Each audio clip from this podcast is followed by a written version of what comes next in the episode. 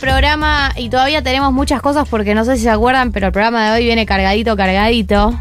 Y eh, uno de esos cargaditos del día de la fecha es nuestro enviado especial eh, a Brasil, nuestro columnista estelar, nuestro especialista en política internacional, el mismísimo, el único, el inigualable Juan Elman. Bienvenido, Juan. Hola, chiques, ¿cómo están?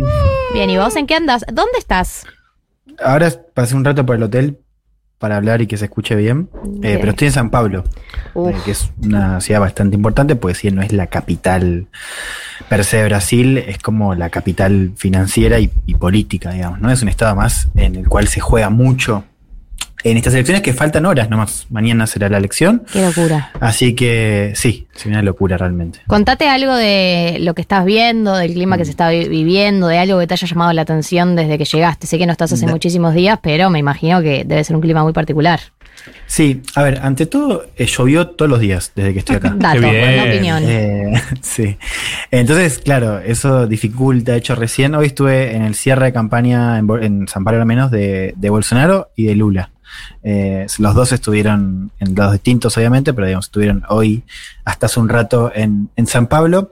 En el Lula llovió, eh, lo cual retrasó la, la llegada en caravana de, del expresidente.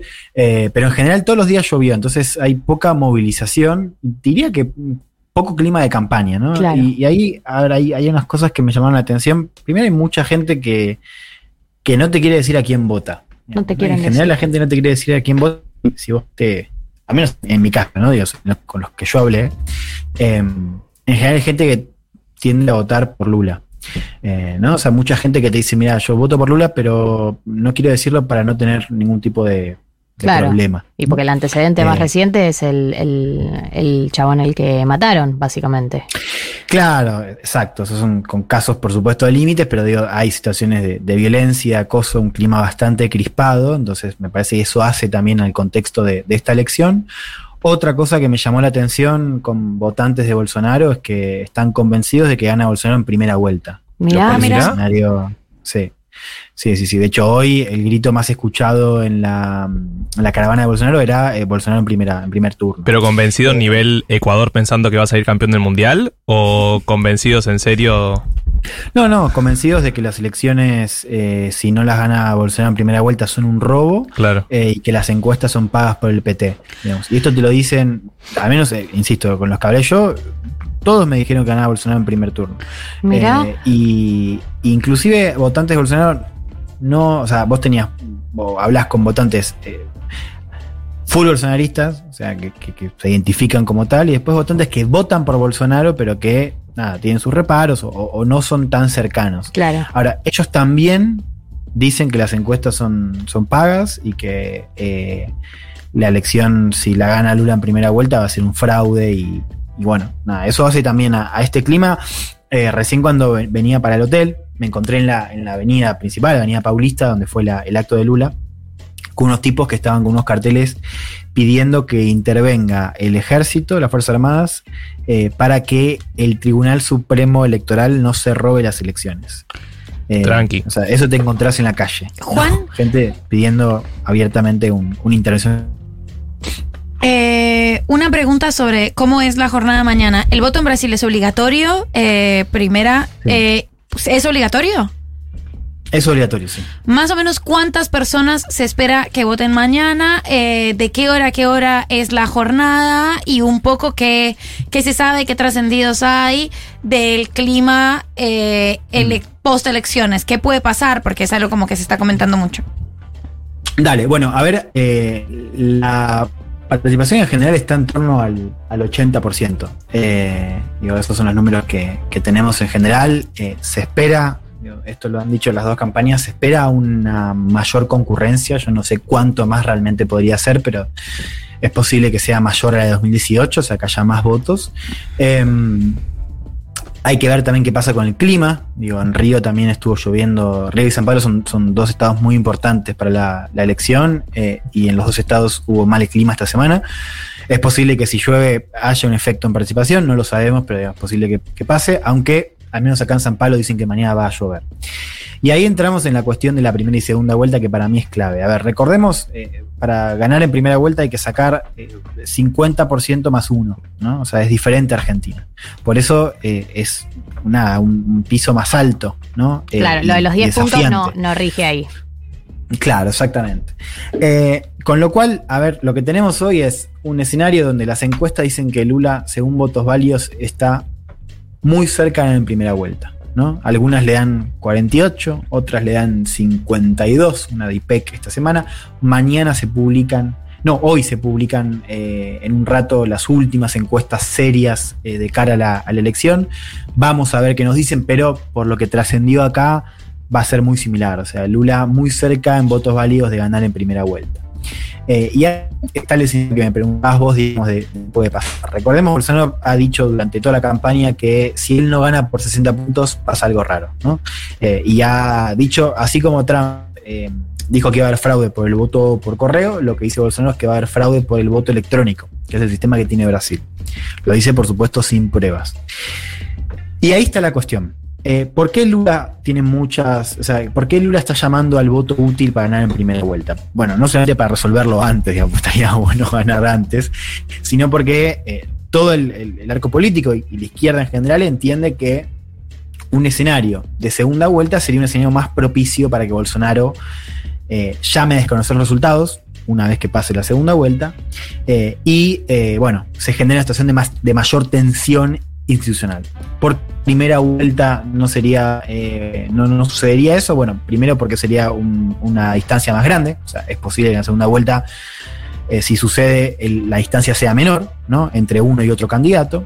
Y en segundo lugar, porque, claro, vos acá tenés elecciones de, a nivel regional, o sea, vos tenés gobernadores y tenés una parte del Congreso. Y una parte de ese Congreso eh, son aliados políticos de Bolsonaro, con lo cual para Bolsonaro va a ser más difícil encontrar apoyo para plantear la narrativa de fraude en, primera vuelta. ¿Se entiende? Porque, digamos, va a haber diputados que sean electos y van a decir, no, pará, si yo cuestiono Claro. la ele- que la elección fue un fraude, No asumo- no cuestiono asumo yo mi propia tampoco. elección. Sí, sí. Con lo cual, por eso también es más difícil que escenario, el escenario de, de fraude en primera vuelta, según la narrativa de Bolsonaro, que en la segunda, ¿no? Eh, y sí hemos tenido en estos días algunas señales eh, importantes, ¿no? En términos de señales de, de- para, para bajar la, la tensión.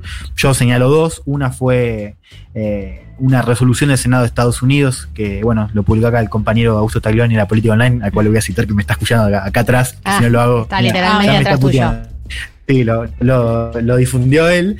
Eh, una resolución que, que- que de carácter bipartidario, bueno, hablando de la preocupación, de la observación y llamando a los militares a no intervenir. ¿no? Digamos, lo que está haciendo Estados Unidos, y esto creo que es un dato importante, es a nivel de ejércitos, ¿no? a nivel de defensa, está diciendo no te metas. ¿no? Claro. Y si te metes, de repente, eh, por ejemplo, la condición de aliado extra-OTAN que tiene Brasil puede ser puesta en juego. Y lo segundo es que salió una nota en un medio importante de Brasil que se llama Estadao, que dice que los altos mandos militares está- eh, respetarían, o sea, salieron a decir que van a respetar el resultado, gane quien gane. ¿no? Después la Fuerza Armada sacó un comunicado diciendo que eso era fake news, pero digamos, ya hay señales de que los altos mandos militares, eh, bueno, están dispuestos a aceptar el resultado. Bueno, gracias. Eh, si es que Gracias, Sí, gracias por bueno, bastante, es bastante sintomático, ¿no? De que, y no, y lo otro, que Estados Unidos, o sea, que Estados Unidos está apoyando, Sí, sí, digamos, sí. La, la elección también para nosotros es una buena noticia eso, que nos da un, un poco cuenta de cómo cambió el escenario, ¿no? En Brasil. Es que no solo es una elección importante, sino que nosotros creo que no nos damos cuenta lo tensionante que, lo tensionado que está el ambiente ahí en Brasil. Los periodistas con los que hablaba ahí es. No estamos jodiendo. O sea, se está hablando de que la posibilidad es un golpe en serio. No es. Son elecciones importantes, ¿no? No sé, Juan, cómo se vive ahí, pero. Para decirlo con todas las palabras, es. Puede llegar a Sí. ver- pasar algo. O sea. Sí, e- e- esa es el- la- una de las grandes preguntas de esta elección, ¿no? O sea, porque, a ver, el escenario de máxima es un golpe de Estado, ¿no? Lo cual eh, hoy no lo puedes descartar del todo, ¿no? aunque, aunque uno tenga elementos para decir esto no va a suceder. Ante todo esto, les recomiendo el podcast La Revancha. Por que supuesto. Eh, por Ay, fans. Lo hemos que- escuchado todos los que integrantes le- de acá. Que le dedicó, le dedicamos, eh, porque habla así, ¿viste? Esta gente habla Sí, así como... Riquelme. Como en tercera persona. le dedicó el podcast- eh, le dedicamos un capítulo entero a, a pensar y preguntarnos sobre esta cuestión militar. Pero digo, ese es un escenario. El otro escenario, que, es- que en Estados Unidos, es un escenario de tensión donde tengas movilizaciones bolsonaristas enfrentamientos posibles en las calles, enfrentamientos posibles con las fuerzas de seguridad, digo, si es que deciden eh, contener. Eh, y bueno, eso de alguna manera lo, lo, podés tener sobre todo en los epicentros bolsonaristas, ¿no? Pienso en Río de Janeiro, digamos que es una región, es, es un poco el, el bastión del bolsonarismo. Bueno, eso también está. Por eso también es importante saber si mañana gana Lula en primera eh, o si va a una segunda vuelta. Porque todos estos escenarios son más complejos, son más tensos en un escenario de segunda vuelta que sería un mes después. Eh, Juan, estamos hablando con Juan Elman, eh, que está desde San Pablo, en Brasil. Em, ah, eh, vos nombrabas algo que es el tema de los enfrentamientos. Eh, tema, no, no, hay un miedo más allá de, de, la, potencial posibilidad de un golpe de Estado, un miedo de escalada de la violencia política más a, a nivel eh, individual, ¿no? ¿no? No tan a nivel organizado. Hmm. Sí, eh, lo hay, lo cierto es que ya lo tenés. Claro. O sea, un poco vos lo decías al principio. O sea, tuviste al menos tres casos de asesinatos políticos o por motivos políticos, digo, tipos eh, seguidores de Bolsonaro que entran o, o, que asesinan. Digo, entran porque el último caso fue un tipo que entró a un bar, preguntó quién votaba a Lula, un tipo levanta la mano, va y lo apuñala, ¿no? Claro. En un bar en Fortaleza. Eh, ese tipo de casos los tuviste en esta, en esta campaña. Después tenés otro tipo de, de de casos, digo, de violencia que no, no terminan en muertes. Eh, entonces, eso lo tenés. Yo creo que sí que se puede profundizar en el marco de, de, estos días. Eh, acá hay un dato también que creo que está bueno resaltar, digamos, que es que en general, en los últimos años, la calle es la calle, sí, eh, la derecha ha tomado las calles, así lo quería formular. Eh, en, al menos digo, en, en, Río Janeiro, en San Pablo, o sea, hay un, un, una movilización de la derecha con diferente contenido, digo, algunas marchas vinculadas a eh, pedir intervención militar al Congreso, otras simplemente de apoyo, ¿no? Eh, pero efectivamente la derecha acá en Brasil tiene una presencia callejera importante y en algunos casos superando a la izquierda. Entonces eso también nos sirve para pensar qué podría ser un escenario, y en general la izquierda acá en Brasil ha decidido, eh, salvo algunos casos, no, no enfrentarse abiertamente con el bolsonarismo en las calles. Puede suceder, sí, puede suceder, pero en general eh, no, has tenido una estrategia de confrontar con el bolsonarismo en las calles, como sí tenés en Estados Unidos, donde hay, hay una parte de la izquierda, sobre todo grupos más vinculados a Antifa, que han decidido enfrentar al trumpismo en las calles. Bueno, acá por ahora no tenés eso. Bien, eh, última pregunta antes de liberarte. Mañana, ¿cómo estudia? Mañana voy a hacer una recorrida por escuelas, voy a ver si me voy a ir a un, barrio popular, un poco para ver cómo, cómo, está la situación allá, digo, el clima fuera del centro de, de San Pablo, eh, y después a la tarde me voy para el hotel. Eh, seguramente hago un vivo de Instagram, algo así, ahí del hotel. Eh, esperando el hotel, el comando de Lula, ¿no? Que es, que es en un hotel. Juan Elman, los, los... ¿es tu red social? Sí, pero igual el, es, es, mi red social, eh, pueden seguirme, eh, pero igual lo seguimos. si lo decís con esas ganas, amor, sí. no, no, no, no nada. estoy muy cansado, perdón, pará. No, no, si pueden, voy a, pará, voy a cambiar el tono. Pueden seguirme por ahí, eh, pero o sea, el vivo lo hago desde, el, desde Instagram cenital. Ah, okay. bien, ah. eso digo, sí, sí, sí. O sea, igual también pueden seguirme. Otros medios. Si quieren, me pueden seguir. Si quieren eh, precalentar para las elecciones, el podcast La Revancha también que lo hizo, lo conduce Juan Elman para Cenital, está, eh, la verdad que está buenísimo y es muy accesible porque son cinco episodios de alrededor de 20 minutos, así que en un día lo podés liquidar tranquilamente para, para entrar en clima. ¿Puedo meter una última cortita? Sí, podés. Para hoy a la noche, la gente que se junta a tomar cerveza y dice, che, qué bardo la mañana de la selección de Brasil. ¿Cuál es la clave? ¿Cuál es ese dato que si tiro en la mesa quedo como un rey, reina, reina? Acá Doña Rosa quiere saber. Sí. Digo, el, el, gobernador, lo importante es el gobernador que se elige en Sao Paulo. Si tiro esa, ya quedé como un capo, un cape. Te saqué lo que le dije para mí de la, de la, primera y segunda vuelta respecto okay. a. Claro. Para mí, eh, el dato de, por ejemplo, yo te tiro esta. O sea, se está discutiendo ahí o le decís, no, ¿sabes lo que pasa? Ay, es que si, ¿Sabe lo que pasa? ¿Sabe lo que pasa?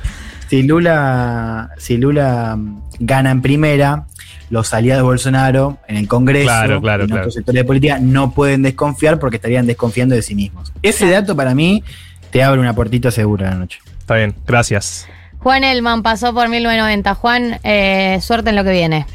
Chiques, un placer hablar con ustedes. Eh, voy pronto para allá. Te esperamos. Garoto no, ¿no? Garoto quiere. Sí, trae lo que quieras. Yo Sol. a favor de los regalos. Y bueno, dale. Bueno, los cosas. veo pronto. Cositas de campaña, cositas de Lula. Cositas sí. de Lula. Eso, dale. Genial. Adiós.